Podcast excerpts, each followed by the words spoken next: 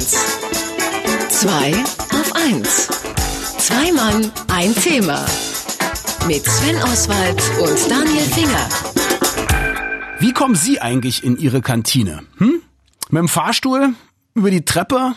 Oder über den Hof? Langweilig!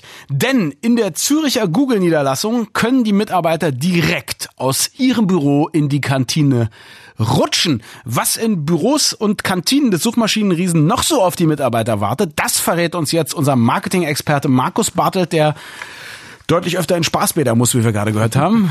Herzlich willkommen nochmal, Markus. Hallo, schönen guten Morgen nochmal. Jetzt äh, als erstes mal die Zote. Markus, wie sucht man bei Google eigentlich die Kantine?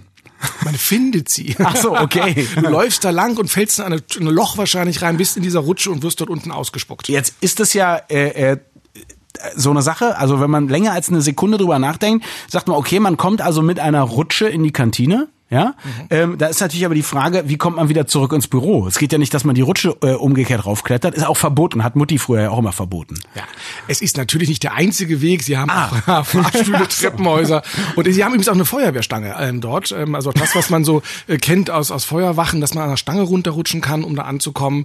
Ähm, ich kenne das aus Ghostbusters, aber ja, in ja, Feuerwachen soll es das auch geben. Ja? ja, du siehst also das Ganze, man merkt schon, das Ganze ist aufgebaut eigentlich weniger wie ein Arbeitsplatz, das ist eher ein Abenteuerspielplatz, den man dort hat. Gerade in Zürich oder auch das neue Google Büro in London sind von den Innenarchitekten und Motivationspsychologen konzipiert worden. Es geht also darum, dass die Mitarbeiter größtmöglichen Spaß bei der Arbeit haben.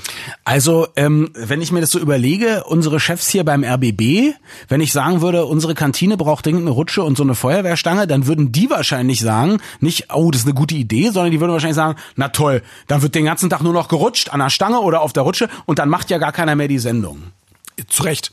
ja, warum ist das hier so und bei Google anders? Also bei Google ist das deswegen anders, weil der das erste, was Google sich davon verspricht, ihre Räume so zu gestalten und sie sind wirklich, wenn Sie das im letzten Mal anschauen, sehr sehr abgefahren. Sie haben eine Bibliothek mit mit Kronleuchter drin. In Zürich haben Sie äh, Gondeln, alte Skigondeln, ähm, die als ähm, Besprechungsraum ähm, dienen. Also Sie haben sich wirklich ganz ganz viel einfallen lassen. Das macht Google natürlich deswegen zum einen, um die Mitarbeiter zu mehr Kreativität anzuspornen und sie zu motivieren, auch natürlich dieses Verfließen der Grenzen zwischen Arbeit und Freizeit. Vielleicht bleibt man dann noch ein bisschen länger da oder man merkt das gar nicht, dass man arbeitet.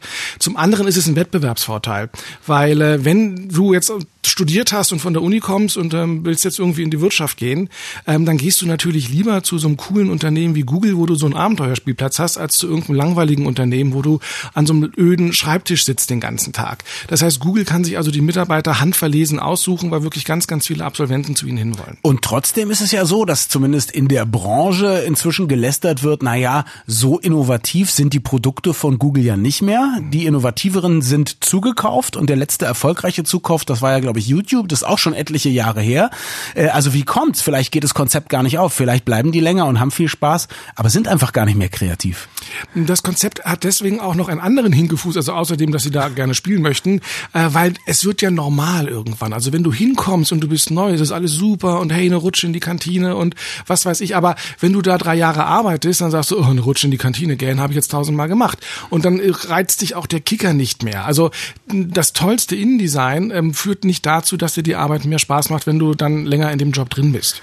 Das ist schon auch ein bisschen schade und ernüchternd. Äh, in der Kantine ist ja in erster Linie auch nicht wichtig, wie man hinkommt, sondern in erster Linie ist ja wichtig, irgendwie, was es zu essen gibt und ob das schmeckt. Ist äh, was über den Speiseplan der Google-Mitarbeiter bekannt? Ja, der Speiseplan der Google-Mitarbeiter ist ganz hervorragend. Sie haben Köche dort, die Frühstück, Mittagessen, Abendessen vorbereiten, die die Snacks zur Verfügung stellen. Das Ganze ist nachhaltig, bio, regional, saisonal.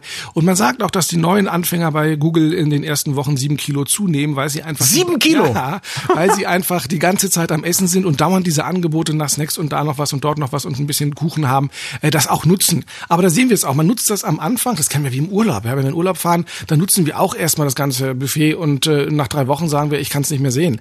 Also es gibt Abnutzungserscheinungen in dem Zusammenhang. Könnte es nicht auch sein, dass man ein bisschen träge, fett und dann auch gar nicht mehr so arbeitsfreudig äh, äh, ist, wenn man eine Weile bei Google gearbeitet hat? Wenn das Blut im Bauch ist, kann es nicht im Kopf sein zum Arbeiten.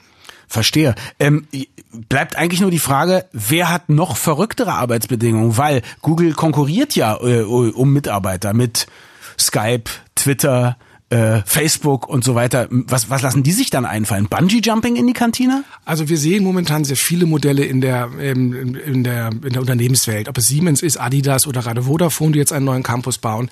Es geht aber grundsätzlich eher in die Richtung mobile Arbeitsplätze. Das heißt, Laptop, Handy und ein Rollschrank reichen aus. Such dir einen Arbeitsplatz, arbeite dort, äh, wo du arbeiten möchtest, ob auf der Terrasse oder im Meetingraum oder wo auch immer. Das hat allerdings auch was mit einer Kostenstruktur zu tun. Denn wir wissen, dass 40 Prozent der Arbeitsplätze in Büros, die fest eingerichtet sind, nicht besetzt sind. Also aus Krankheit, Urlaub oder ähnlichen Gründen. Und auch das führt die Unternehmen dazu zu sagen, die Leute sollen mobiler arbeiten, dass wir uns die Kosten für feste Arbeitsplätze einsparen können. Also ich glaube, wenn ich ein großes Hightech-Unternehmen aufmachen würde, dann würde ich unbedingt nach Kalifornien gehen und die Leute würden dort äh, im Winter frei bekommen und den ganzen Rest des Jahres bekommen die von mir genau ein Arbeitszubehör, naja zwei. Also eine Picknickdecke, und einen Laptop, aber den bringen sie wahrscheinlich auch schon selber mit. Äh, und einen würde ich sofort einstellen, nämlich als Marketingchef, unser Marketing-Experte Markus Bartelt. Wie immer finden Sie auch einen Blog-Eintrag von ihm zu diesem Thema. Sie müssen nur ins Internet gehen und zwar zu www.marketing mit doppelk.de. Dankeschön, Markus. Schönen Tag noch. Tschüss. Radio 1.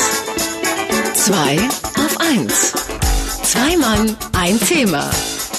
Mit Sven Oswald und Daniel Finger.